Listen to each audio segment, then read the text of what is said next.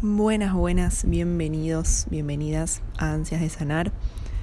Un nuevo episodio que estoy grabando en la terraza de mi casa al solcito, con mis gatos que están felices cada vez que sale el sol. Eh, y estoy súper premenstrual, muy, muy premenstrual, así que dije, voy a grabar el episodio de, de las hormonas, de cómo influyen las hormonas en la ansiedad.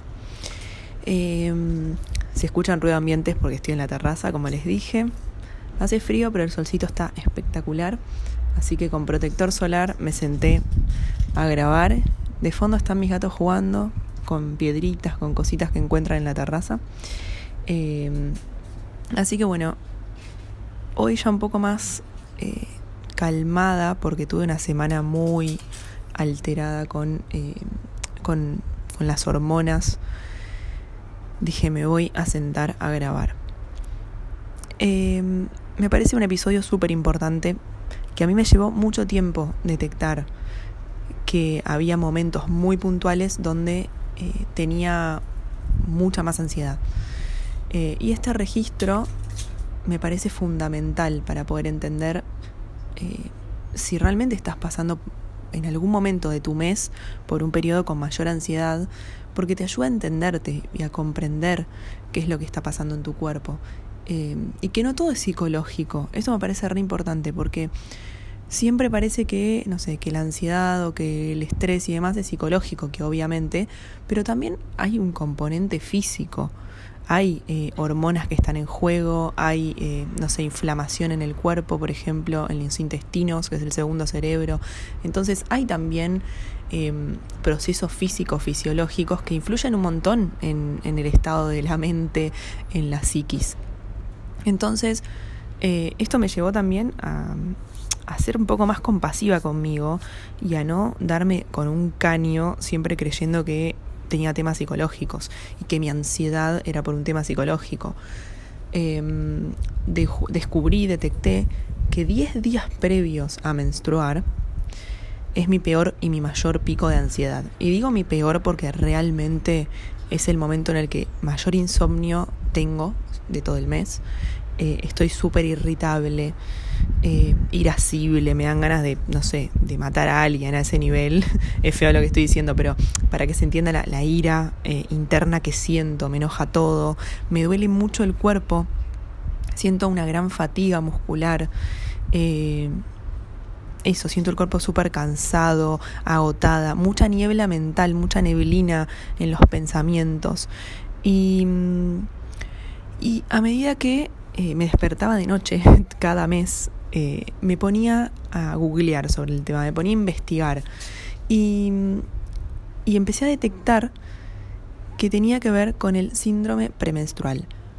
Pero que no solo lo que me pasaba a mí era el síndrome premenstrual, sino que hay algo que se llama trastorno disfórico premenstrual, que es eh, mucho mayor, o sea, son síntomas mucho más intensos que el, el, de los, el del síndrome premenstrual, ¿sí? Que todas tenemos ese, este síndrome eh, más o menos se da 10 días antes de menstruar del sangrado, con distintos síntomas. Hay mujeres que, eh, o personas con vulva que, y útero, que lo viven de una forma y hay personas que lo viven mucho más suave, ¿no? O sea, hay, mucha, hay personas que lo viven con mayor intensidad y otras con menos.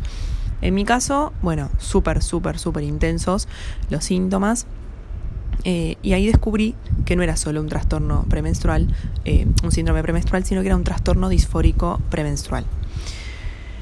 Eh, esto lo descubrí encontrando una cuenta en Instagram eh, que se llama Mi vida hormonal, que habla puntualmente de esto, de la influencia de las hormonas y la ansiedad, o sea, cómo influye todo esto en la ansiedad. Eh, esto se lo comenté a muchas ginecólogas, a distintos médicos, y siempre me, me, lo tildaron como, bueno, es normal, bueno, sí, todas lo tenemos. Bueno, siempre me lo tiraron abajo, ¿no? Como que yo era una exagerada, la loca, la que, no sé, la, la que lo tomaba demasiado dramático. Y cuando empecé a encontrar que había un montón de mujeres que les pasaba esto, me di cuenta que no era eh, la única y que no estaba loca y que no estaba exagerando, sino que de verdad me sentía mal 10 días antes de, menstruar. Y hay un montón de, de tips y, formas para mejorarlo, más que nada cuando te impide vivir normalmente. Por ejemplo, a mí hay días donde realmente no me siento, pero para nada para ir a trabajar o, o para hacer cualquier otra cosa. Lo único que quiero es estar tirada descansando el cuerpo que está haciendo un proceso enorme por liberar y por, por sangrar en unos días y, quiero tirarme en la cama a comer chocolate y mirarme una serie. Fin. Pero bueno, obviamente la vida moderna en la que vivimos, eh, donde tenemos que trabajar y, estar muy productivo siempre, es bastante complejo cancelar todo y tirarme en la cama. Eh, hay días que lo puedo hacer, como ayer, que, que fue sábado y estuve en casa y realmente lo pude hacer. Estuve todo el día en la cama comiendo, mirándome una serie, estando con mis gatos eh, y mi marido estaba haciendo cosas en la casa, pero pude permitirme ese momento. Después, bueno, obviamente en la semana, cuando uno tiene que realmente ir a trabajar, porque es así, es un mundo productivo en el que no podemos cancelar cuando se nos antoja, cuando nuestro cuerpo realmente lo necesita, lamentablemente, eh, nada, hay que seguir el ritmo y continuar. Pero bueno, hay días donde realmente mi cuerpo no, no responde y empecé a, dar, a darme cuenta de que tengo que darme ese espacio, que si quiero cancelar cosas las cancelo, si puedo hacerlo, eh, y trato de, de, responder al llamado de mi cuerpo. Si realmente necesito descansar, si necesito comer chocolate, se lo doy. Más allá de que hoy en día hay miles de personas que hablan del detox y la importancia de desintoxicarse y, y cómo desparasitándose y desintoxicándose el cuerpo tiene menos síntomas de inflamación, obviamente, y por lo tanto mayores, eh, menores eh, síntomas de, del síndrome premenstrual. Pero bueno, no me voy a enfocar tanto en la solución, sino en quería transmitir que a veces las hormonas son la causante de que en algún momento del mes tengas un pico de ansiedad más importante. Y esto está bueno para autoconocimiento. Para decirle a la persona con la que convivís o las personas con las que convivís que en ese momento, no sé, te dejen sola, necesitas tu espacio, darte el tiempo de descanso que, que necesitas, comprender que no es un tema psicológico, sino un tema físico y fisiológico y poder abrazar ese momento tuyo, de tu ciclo. Eh, y comprender que sí, que somos cíclicas y que hay meses y momentos del mes donde vamos a estar más sensibles, más irritables. Y me parece que está buenísimo autoconocerse. Empezá a prestar atención si realmente en ese momento del mes o en qué momento del mes te sentís más irritada, más enojada, más con los pelos de punta, con ansiedad, con desquicio, con acelere, con insomnio. Eh, personalmente yo vengo durmiendo muy bien y los días que estoy con insomnio son los días que estoy premenstrual. O sea, duermo mal, me despierto de noche, tengo pensamientos súper negativos y catastróficos, eh, veo todo mal, me siento horrible, eh, me siento hinchada, es, es bastante feo y son pensamientos que, que nada, sabiendo que vienen de ahí, podés como desestimarlos. Sabiendo que vienen de, de todo este trastorno hormonal, puedes decir, bueno, para, no soy yo, son mis hormonas. o sea, no es mi mente hoy, es todo el problema, el bullicio, el lío, el quilombo hormonal que tengo interno que me lleva a esta niebla mental, estos pensamientos negativos y demás. O sea, este episodio tiene más que ver con el autoconocimiento que con soluciones y, tips, porque hay miles. Yo les voy a dejar en el posteo de Instagram eh, cuentas que a mí me, me, ayudan o me ayudaron a entender este proceso, libros que recomiendo. Eh, pero puntualmente este episodio es para decirte que si te está pasando, que te quedes tranquila, que que nada, que puedas entenderte, autoconocerte y comprender que viene de ahí, que no, no te eches la culpa absolutamente por todo y no creas que todo es por un tema psicológico tuyo, sino que hay algo físico que puede estar generando esto.